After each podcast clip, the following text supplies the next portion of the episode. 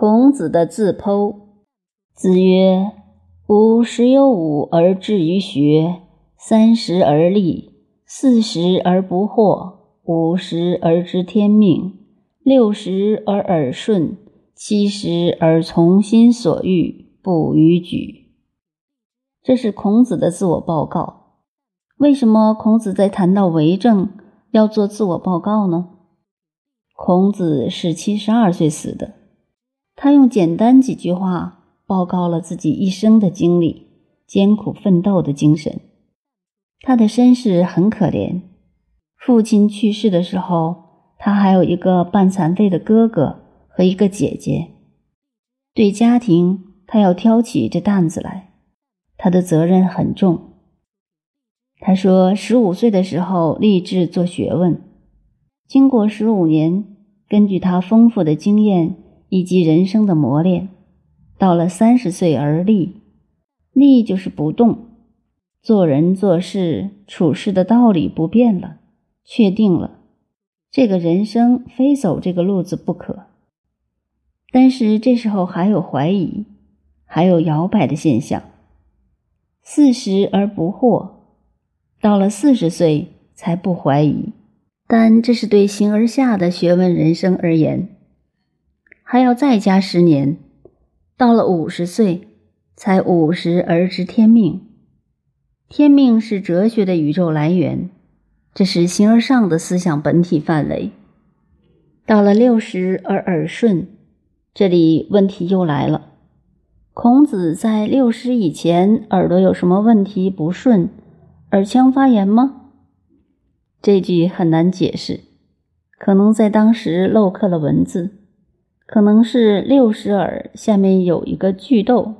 如果照旧耳顺的道理，就是说，自十五岁开始做人处事、学问修养，到了六十岁，好话坏话尽管人家去说，自己都听得进去，而毫不动心、不生气。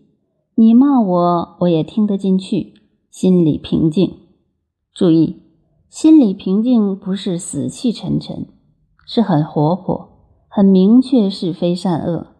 对好的人觉得可爱，对坏的人更觉得要帮助改成好人。要这样平静，这个学问是很难的。然后再加十年才从心所欲。西方的文化就是自由，但下面有一句很重要的话：不逾矩。我们上街去看看，这家包子做得好，就拿来吃，从心所欲嘛，行吗？要不逾矩，人与人之间要有一个范围，从心所欲，自由而不能超过这个范围，所以不逾矩。同时，这句话也通于形而上的道理。讲到这里，我们要研究孔子。为什么把几十年所经历做人做事做学问的经验要放在为政篇里？这经验太重要了。本来为政就是需要人生的经验。在世界上有两个东西是没有办法实验的，就是政治和军事。这两个东西包罗万象，变动不居。从历史上看，古今中外的政治专制。君主、民主、集体，究竟哪样好？谁能下得了这个结论？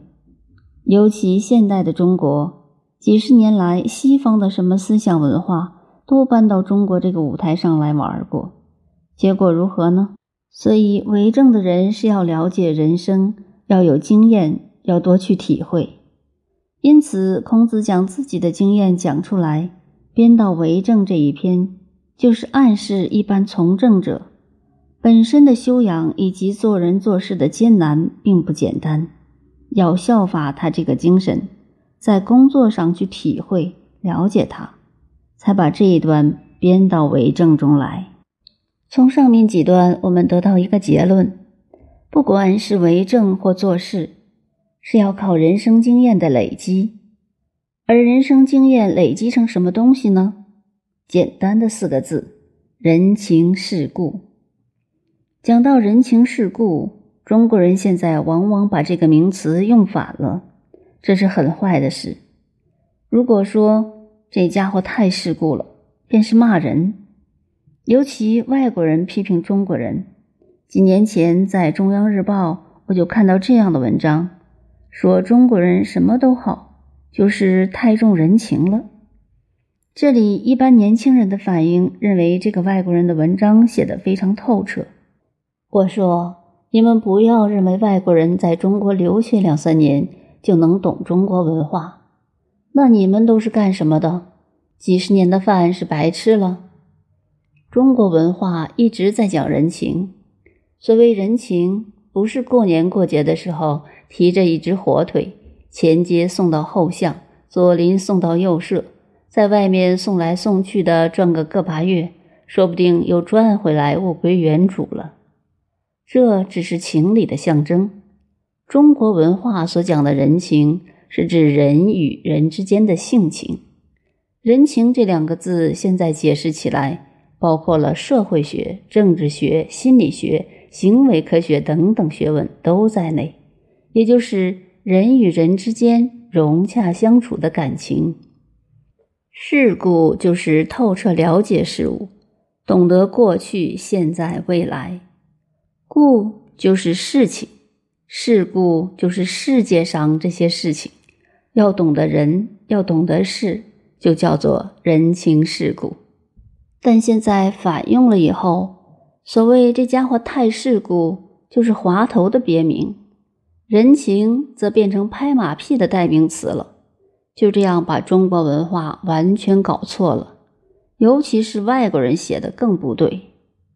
为政以德为本，再以学来培育诗的温柔敦厚精神，是不是就具备了为政的条件了？不然，不然。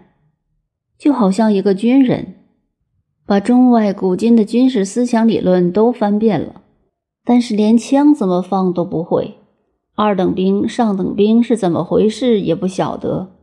这等人充其量只能当个参谋，绝对不能带兵上战场的。所以，《论语》行文的气势轻轻一转，把孔子的简略自传编进去了。也就是告诉我们，为政的道理就是要真正能多懂得人情世故。我曾讲过，世界上所有的政治思想归纳起来，最简单扼要的，不外中国的四个字：安居乐业。所有政治的理想理论。都没超过这四个字的范围，都不外是使人如何能安居，如何能乐业。同时，我们在乡下也到处可以看到“风调雨顺、国泰民安”这八个字。现代一般人看来是非常陈旧的老古董，可是古今中外历史上，如果能够真正达到这八个字的境界，对任何国家、任何民族。任何时代来说，无论是什么政治理想，都达到了。而这些老古董，就是透彻了人情世故所产生的政治哲学思想。